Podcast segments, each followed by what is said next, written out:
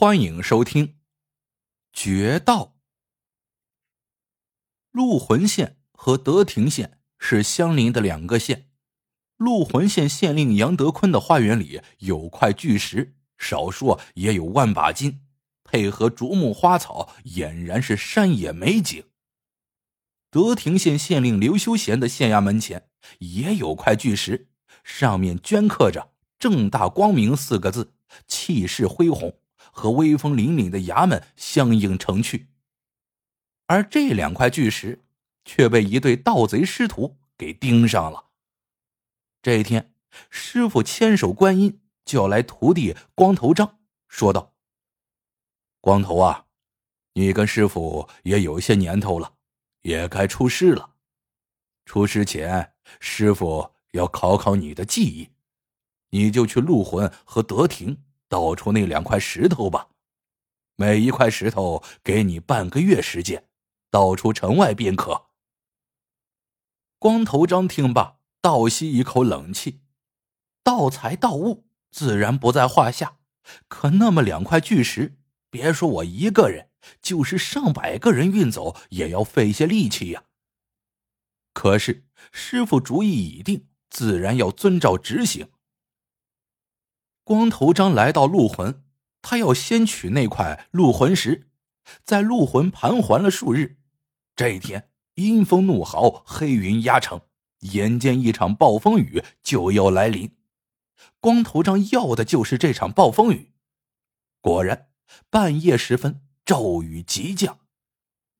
第二天一大早，天气转晴，光头张急步来到县城外的怒河边，放眼一看。怒河一夜暴涨，河上唯一一座木桥早已被冲得踪迹全无，两岸过河的人熙熙攘攘，只能是望河兴叹。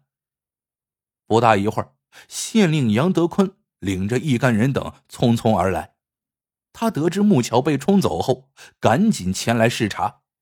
杨德坤正在听百姓诉苦呢，忽然河对岸人群一片骚动，大声问过之后，才得知。一个小孩子得了急症，危在旦夕，急需进城看郎中。杨德坤正在暗自焦急，却听对岸一个男子悲痛的嚎哭：“孩子已经去了呀！这天杀的桥，你们还我儿子！”杨德坤一听，目瞪口呆，顿觉得惭愧不已。忽然，身边有个人扑通一声跪在地上。声泪俱下的说道：“大人，小小木桥关系重大，恳求大人赶紧修桥，为民造福。”杨德坤一看这个光头，闭上眼长叹一声：“哎，这桥是年年修，年年垮，况且路魂贫乏，上面又不肯调拨款项，我能怎样啊？”光头张说：“小人有一个办法，只恐大人不肯。”杨德坤一听，急切的说：“快说，有什么不肯？”我已经看过了，木桥被冲不是因为桥不够坚固，而是因为水域太宽，洪流过急。如将水域一分为二，分而修桥，分割洪流，必定无碍。杨德坤一愣。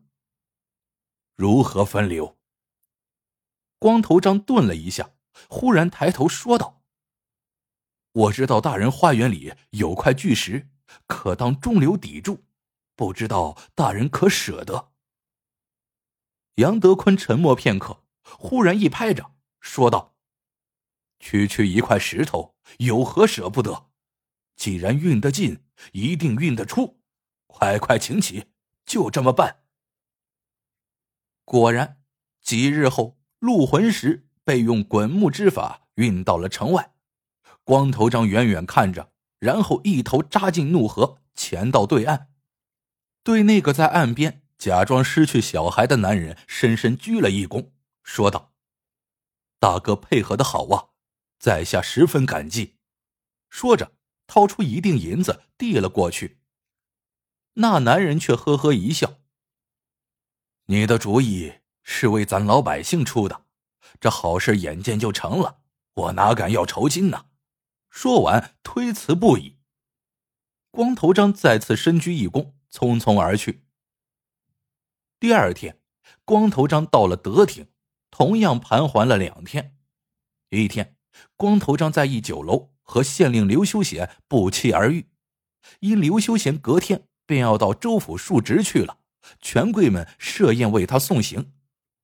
光头张远远一观，将刘修贤的容貌特征牢记于心。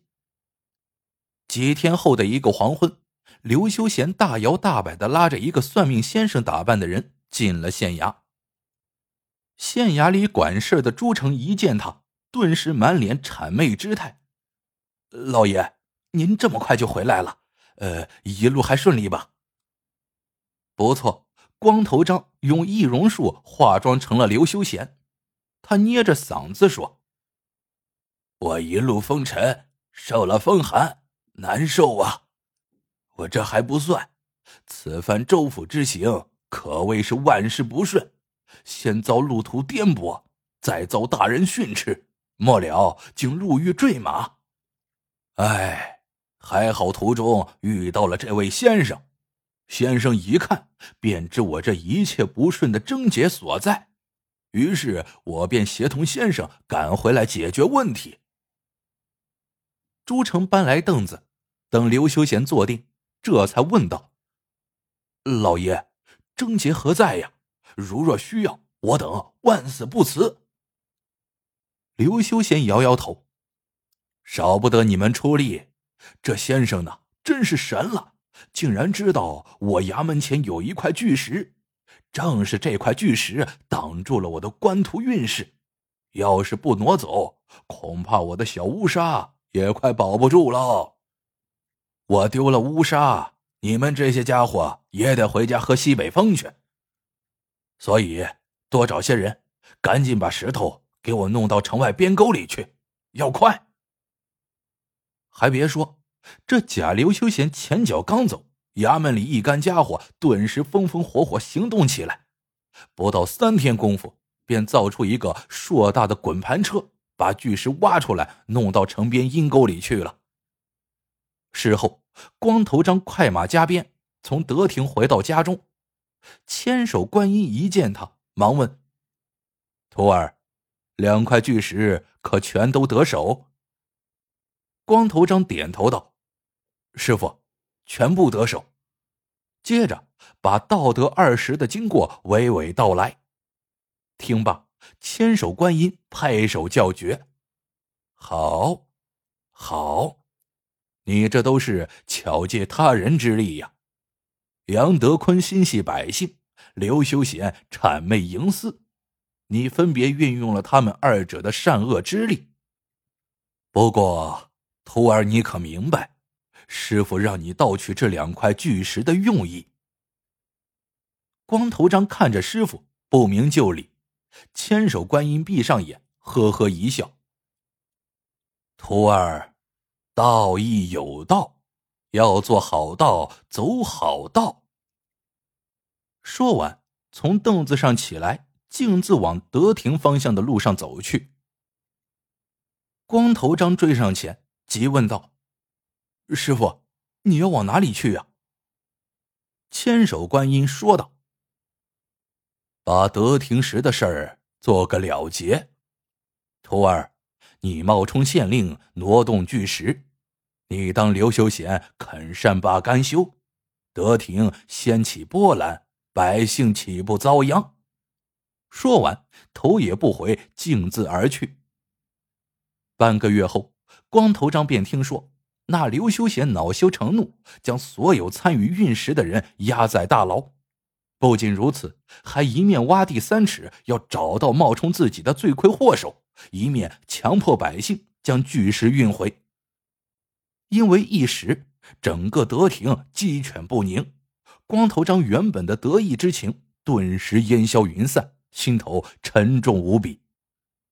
可是过了几日，光头张惊喜的得知，那些被关押的人员竟然一夜之间全部不翼而飞。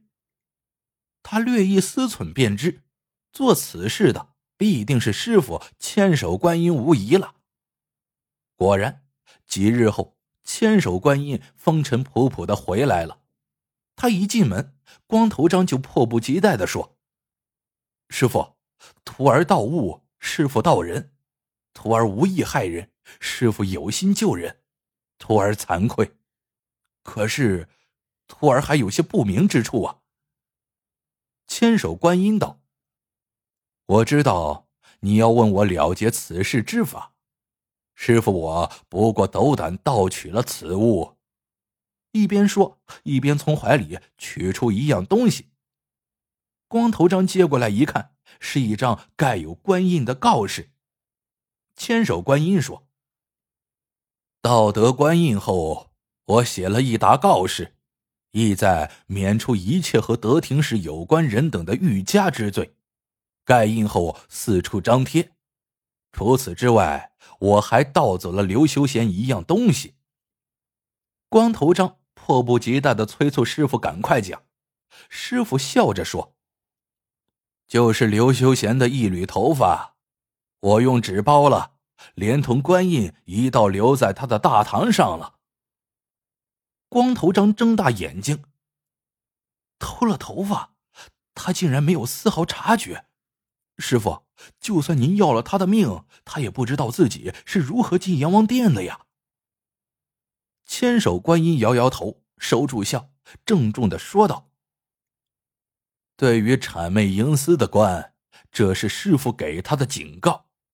他迷途知返便罢，不然往后的事儿就靠徒儿你了。”光头章郑重的点了点头。好了，这个故事到这里就结束了。喜欢的朋友们，记得点赞、评论、收藏，感谢您的收听，我们下个故事见。